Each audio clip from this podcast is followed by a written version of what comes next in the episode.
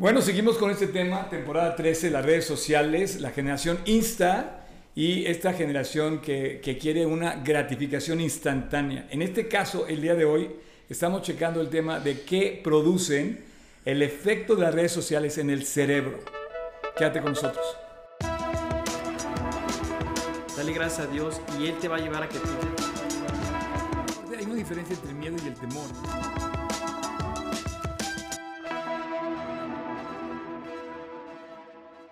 Es una, es una realidad, Tocayo, eh, que los efectos que produce en el cerebro, pues es lo que lleva a tanta dependencia en las redes.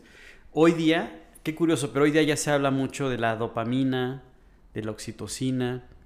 Dicen que esa es la hormona de las redes sociales y de la cocaína. Inclusive hasta el cortisol, sí, pero sí, totalmente de acuerdo contigo. Eh, eso está muy... Ahorita, ahorita lo ahondamos en ese punto porque es muy importante que no pase así nada más. Pero digamos, de manera general, entender que la, la dopamina y la oxitocina pues liberan esa sensación de gratificación instantánea y por eso un like es como un pequeño, una pequeña dosis de dopamina. Entonces imagínate el estar ahí constantemente. Hoy te digo cómo lo veo yo, el efecto en el cerebro que... Ajá. Voy a hacer una comparación muy brusca y a lo mejor a algunos les va a parecer grosero esto, pero es, un like es como un cacahuate que, que, el, que, que la gratificación del mundo cibernético te da para satisfacer un poquito tu vida. Y que Sí. cambiamos, en lugar de buscar la gratificación verdadera que generan las cosas que valen en la vida y que tienen efectos positivos en la vida, Sí. que te llenan el corazón y por supuesto la relación con Dios. Entonces, mientras tú recibes un banquete cuando te acercas a Dios y cuando vives una vida bien, de repente el mundo te da un cacahuate con un like. Ah, mira, tienes un like, dos, tres, cuarenta, cincuenta, cien mil. Ahora, al final del día, el like es algo, digamos, que, que, que, que todos queremos, y, pero quiero, quiero explicar a, a qué me refiero. A mí me encanta cuando, cuando yo ubico que tengo un like de parte de Dios, digamos. Es decir, me levanté temprano, busqué a Dios en oración, y sé que es un like, pero ¿por qué un like? En un sentido de que estoy caminando en una, eh, eh, en, un, en un, digamos, en un momento donde digo, Dios, tú toma el control de mi vida, ¿no? Porque sé lo importante que es para mi vida que Él la vaya guiando. Yo quiero hacer esta reflexión, Tocayo, no sé tú qué opinas. Lo que provocan las redes sociales es que te controlan. Al final del día tú y yo, o sea, la humanidad, los seres humanos, traemos en cierta forma ese diseño de ser controlados. ¿Y por qué digo que es un diseño? Porque Dios lo hizo así, que dependiéramos de Él, pero en un buen sentido, pues, o sea, porque al final del día Él no- nos lleva a crecer, a madurar, él, él trae la paz que necesitamos, la guía, la orientación, nos da la sabiduría, nos da la inteligencia, etcétera, etcétera.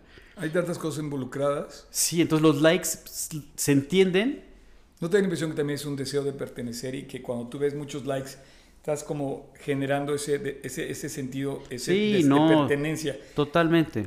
Y, y que la gente está de acuerdo, digamos, en la manera como tú estás actuando. Pero fíjate, es, es como ambivalente porque es una generación de muchos likes, pero es una generación muy vacía.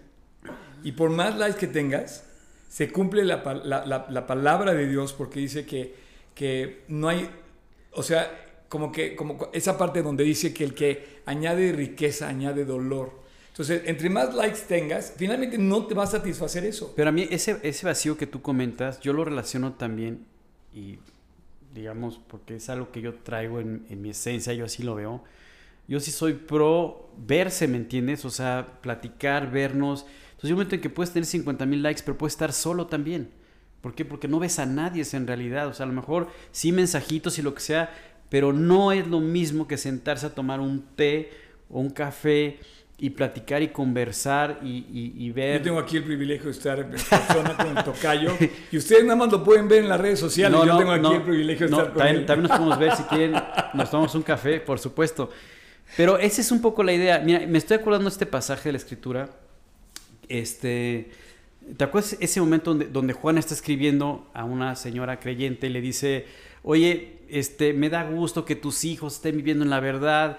Dice, Sí. tengo muchas cosas que escribirte, ¿Te lo leo? pero sí, pero prefiero no, sino prefiero esperarme y verte en persona y platicar. Claro.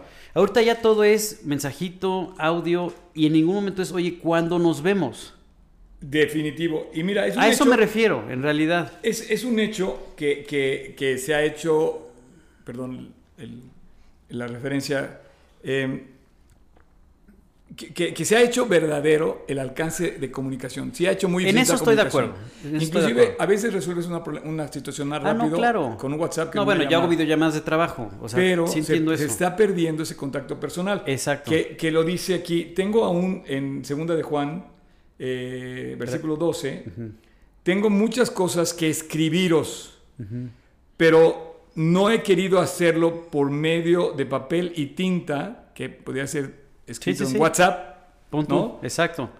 pues espero ir a vosotros y hablar cara a cara para que nuestro gozo sea cumplido. Claro, ¿cuál- ¿de qué gozo está hablando? Pues de, de- de un tiempo de calidad Claro, de que- que tienes con la persona. Por supuesto. Entonces, un tiempo de calidad. me queda claro que, que, que es un acercamiento. El Zoom, por ejemplo, yo lo uso mucho para dar estudios de la Biblia. Sí, está padrísimo para gente que está en Hermosillo, que está en León, que está en diferentes partes de la República, Los Cabos, etcétera. Pero no hay como, repito, digo, por eso hablamos de un equilibrio y un balance. O sea, no hay que irnos a un extremo ni al otro. Ahora, para mí también todo esto de las redes sociales cumple una profecía que se menciona en Apocalipsis, que se menciona en, en el, en el libro de Daniel, de que cuando, vean, cuando vengan los últimos tiempos, todo el mundo va a saber eh, la noticia en tiempo real, todo el mundo. Sí. Antes de las redes sociales no era posible alcanzar a todo el mundo en un momento.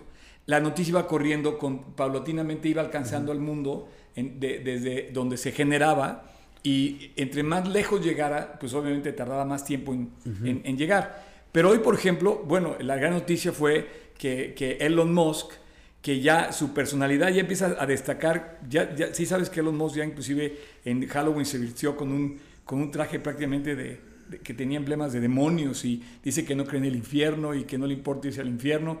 Pero sabes que él, Bueno. él compró Twitter. Sí, sí, sí. Y, y bueno, eh, al día siguiente despidió a toda la plantilla. Imagina, o sea, se, se hace cosas como para llamar la atención. Pero bueno, generó el, el famoso, el, fam- el Twitter es un, es, un, es un medio de comunicación sumamente eficiente que te permite tener en tiempo real el- la noticia que está generando en cualquier parte donde esté generando. Para mí eso cumple la profecía. Ahora, la famosa noticia de Elon Musk de que, de que por tener la palomita de certificación te iba a cobrar mensualmente, creo que 9 dólares, 8 dólares. Este, bueno, eso ya es otro tema, ¿no? Sí. Pero a final de cuentas, Twitter es una red social que, que, que, se, que, tiene un alcance muy fuerte de comunicación. Claro. Ahora, a mayor, a mayor redes sociales, mayor dependencia.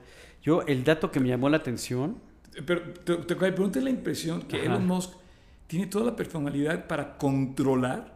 no, bueno, O sea, el cuate que- dice, es que voy a comprar una red social es que esa es la idea, en finalmente. donde puedo controlar a la gente. Bueno, claro, por supuesto. O sea, ese es el objetivo en realidad. Pues es lo que hemos, lo comentamos en el, cap- en el episodio pasado. O sea, al final del día es, si te crean a ti la necesidad, ¿no?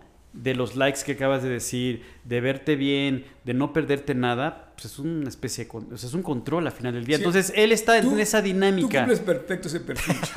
siempre te ves bien, siempre apareces bien. ¿Qué te puedo decir? Oye, pero ¿sabes qué dato me llamó la atención? O sea, las redes sociales y la cocaína Ajá. están reguladas por la misma hormona. Ese dato me impresionó. Qué fuerte, ¿no? Sí, claro, o sea, que las redes sociales... Es una droga. Sí, o sea, digamos que la, la- la hormona a la que estamos hablando es la dopamina, ¿no? Entonces están, están reguladas por la misma hormona. Entonces imagínate esos, esas pequeñas eh, gratificaciones instantáneas, ¿no? Pues al rato ya... Ahora mira, sí está fuerte el control, porque es un control tipo droga, de adicción, o sea, literal. Eh, es fácil dejarse llevar por el contenido de las redes sociales en un clic de una publicación que te lleva a otra publicación. Que al final del día hemos perdido ya el tiempo viendo cosas que no estábamos viendo desde un principio. y que realmente no valen la pena. La aparente libertad que tenemos en Internet nos desvía para muchísimos lados. Claro. ¿Sabes claro. el peligro que esto es? Sí. Y, y además, o sea, genera pérdida de tiempo, nubla la conciencia y perdemos, ¿sabes lo que más? Perdemos el control, como una droga. Sí, o sea, es, es el abandono de las obligaciones cotidianas por la pérdida de la noción del tiempo. Es que como no, no ¿cómo, es decir, cómo decirte? No llegamos al punto de decir, a ver, tengo que controlar mis tiempos, ¿no? En el Internet o en las redes. Entonces perdemos la noción del tiempo. Y entonces lo que se llama la economía de la atención, el abandono de las obligaciones cotidianas. O sea, de repente ya empecé que, ay, me voy a meter rápido a TikTok. Y ya llevas 20 minutos, media hora. Sí. No tenemos esa capacidad de controlar No. nuestros tiempos. Tenemos que tener mucho autocontrol, tenemos que tener una decisión bien tomada cuando nos vemos en eso. Ahora no es fácil, porque No es tú lo fácil. acabas de decir. Si la hormona de las redes, Y, y ¿sabes cuál es el peligro? Que hay muchas trampas en el camino. por eso, si es lo mismo que la cocaína, pues imagínate, no tienes manera de controlarlo. Como cualquier droga, pues no hay manera. ¿Cómo le haces? Hay un control que quiero darle a los padres que nos estén escuchando, o a los mismos jóvenes que nos estén escuchando. Eh, hay autocontroles en las, en, las, en las aplicaciones. Perdón, hay aplicaciones que tienen autocontroles en, las, en, en los teléfonos, en Ah, las ya, ya, ya. computadoras. Te mandan como una, una Sí, o sea, tú alerta, puedes. una alarma. O sea, o yo, por ejemplo, eh, tengo en mi teléfono que no quiero ver contenido eh, de, por ejemplo, sexual, ¿no? O violento. Entonces, a mí el teléfono me advierte, o la publicación me advierte, oye, esto está prohibido por tu misma configuración con la que configuraste tu computadora. Eso está muy interesante. Yo creo que Entonces, hay, que hacerlo. yo lo recomiendo inclusive a, a título personal. O sea, a mí de qué me sirve caer en la tentación de ver una chava desnuda, porque de repente me, me va a caer ahí esa cosa. Sí, sí, sí. Entonces, de repente va a llegar así, ¡pum! Te va a aparecer. De- te, te aparece por todos lados, o sea, todo ese tipo de cosas. Bueno, tú puedes generar esa, esa programación en tu device, en tu, ya sea computadora, Ujú. teléfono, tablet, lo que sea. Bueno, pues ese es, ese es un, un muy buen consejo, yo creo, y, y definitivamente que hay que tomarlo. Yo no lo conozco, pero Y igual lo puedes hacer con papás. Si tú le yo das lo tu voy a hacer. Por ejemplo, si tú le das a tus hijos su teléfono, tú puedes, en aplicaciones, por ejemplo, de Apple, tú puedes programar su teléfono para que todo lo que ellos descarguen, tú, lo, tú tengas control sobre esas Ya. descargas. Claro. Porque sabes que hasta la música hoy toca yo. La música hoy hay música súper violenta que incita a la depresión, a la, a la violencia, a la, inclusive al, al suicidio. No, y a la violencia a la mujer sobre todo. La verdad es que yo estoy muy molesto por eso porque, pues ya, hoy día los, los cantantes más famosos, Son sus- unos su- sus canciones depravados. depravados que hablan de violencia hacia la mujer. Y me, y me, y me lo cuesta más trabajo. triste es las mujeres cantando las canciones, la verdad. Es lo que me cuesta trabajo. O sea, hay un movimiento feminista en donde tú ves a las mujeres cortándose las venas por cómo las tratan, pero las ves cantando Sí, eh, reggaetones donde denigran a la mujer. sí, no. Entonces, ¿cómo? Es terrible, terrible, terrible. Ahora. ¿qué opinas de los youtubers influencers que se hacen de la noche a la mañana? Generación Instagram, perdón, generación instantánea. Ajá. Es un youtuber que de la noche a la mañana de repente estaba en el algoritmo perfecto, en el momento perfecto, publica una cosa que, que dura un minuto y se vuelve famoso. Pues mira, yo lo que te diría es, pues por ellos, pues les conviene, ¿no? Finalmente les va a generar, pues que la gente los vea, cuestión económica tal vez, etcétera. Pues por ellos, pues están haciendo lo que quieren hacer, lo que tú quieras. Ahora, si tú me lo pones en un sentido, ¿cómo afecta a la sociedad? Bueno, pues es que pues, tú lo ves. Es decir, hasta dónde puedes llegar eh, siguiendo el ejemplo, tal vez de alguien que, pues, ¿cómo decirte? Hace algo gracioso y, y, este, y más nada, pues, o sea, como que, que sigue. Bueno, sí, hay, hay muchas cosas que son de verdad ridículas. eh, y me, se me hace más ridículo cuando la gente quiere imitar eso para tener likes. claro. Se me hace así, oye, a ver, espérate, tú estás imitando otra cosa. Eh, eh, digo, Dios nos guarde de copiar esos ejemplos, ¿no? Eh, la verdad.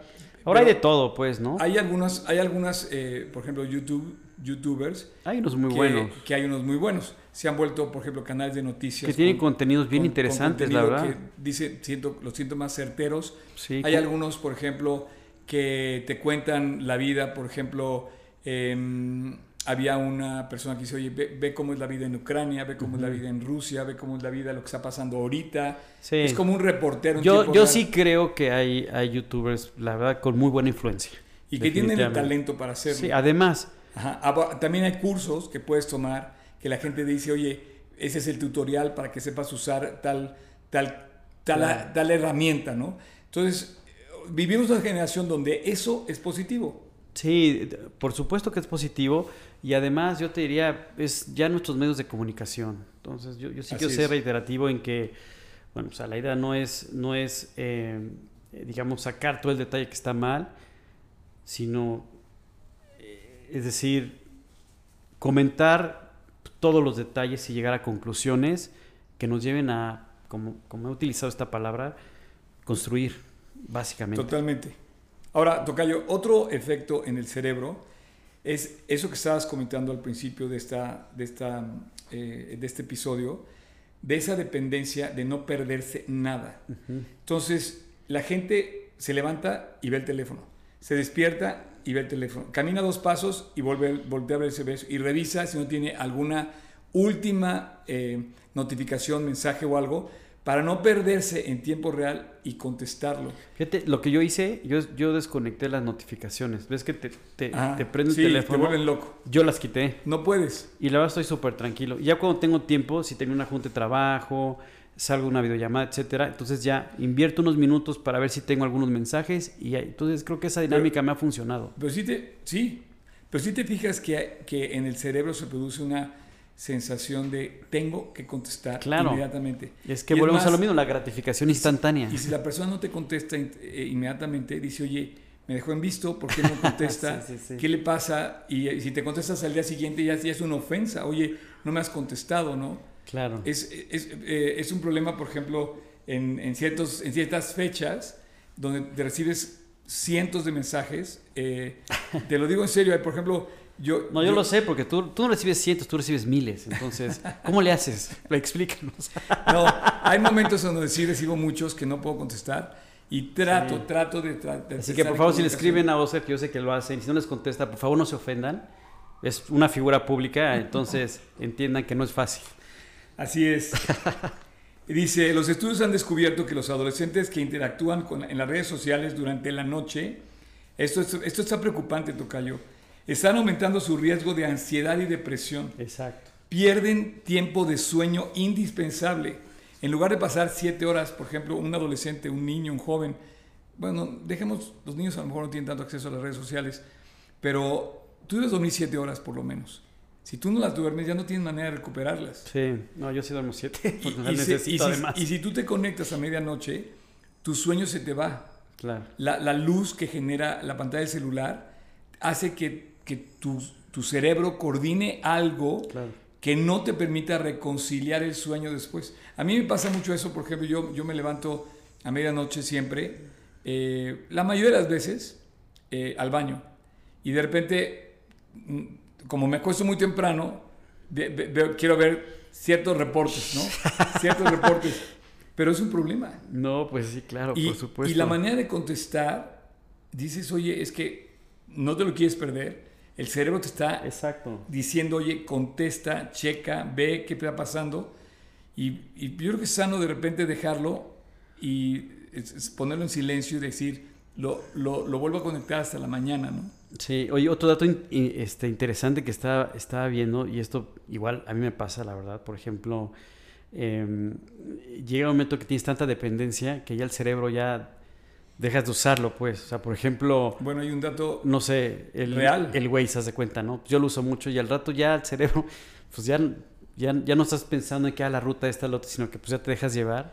oye, pero Es un ejemplo, ¿eh? Digo, pero hay muchos, muchos aspectos que, que nos ha llevado a este tipo de... de- de- de- Pero hay un dato real que si tú usas, por ejemplo, Google o YouTube para ver cierta eh, información que antes retenías en el cerebro, ahora ya no. Exacto. Entonces, desde que... bueno, que eso me refería. Es que Google ahora es el cerebro del mundo. Sí, Entonces sí. tú tienes una cosa, googleas la respuesta y tienes la respuesta, pero entonces, entonces estamos dejando de usar el cerebro. Esta, esta, estos últimos 10 años que también está vigente Google, para tener todas las respuestas han hecho que nuestro cerebro y el de esta generación Sí. se esté atrofiando. No, bueno. Pues gracias por el comentario. Sí. en fin. Dice, la retención de datos y de memoria hace que ninguna memoria hoy, Exacto.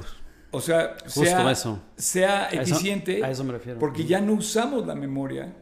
Entonces, todo lo que tenemos es, ah, pues lo checo en Google y me recuerda. Eh, entonces, pues ya todo lo utilizamos en el teléfono, en la computadora. Sí, hay muchos detalles. Y bueno, como para ir cerrando el, el- el- el episodio, yo te diría, y ya hablaremos en los siguientes episodios, aquí vimos cómo, cómo en el cerebro, cómo afecta, y como consecuencia de cómo afecta en el cerebro, pues también vamos a poder entender qué ventajas y qué desventajas nos dejan las redes sociales. Ya platicaremos en el siguiente capítulo. ¿no? Así que no te lo pierdas. ¿Qué ventajas y qué desventajas? Próximo episodio. Saludos.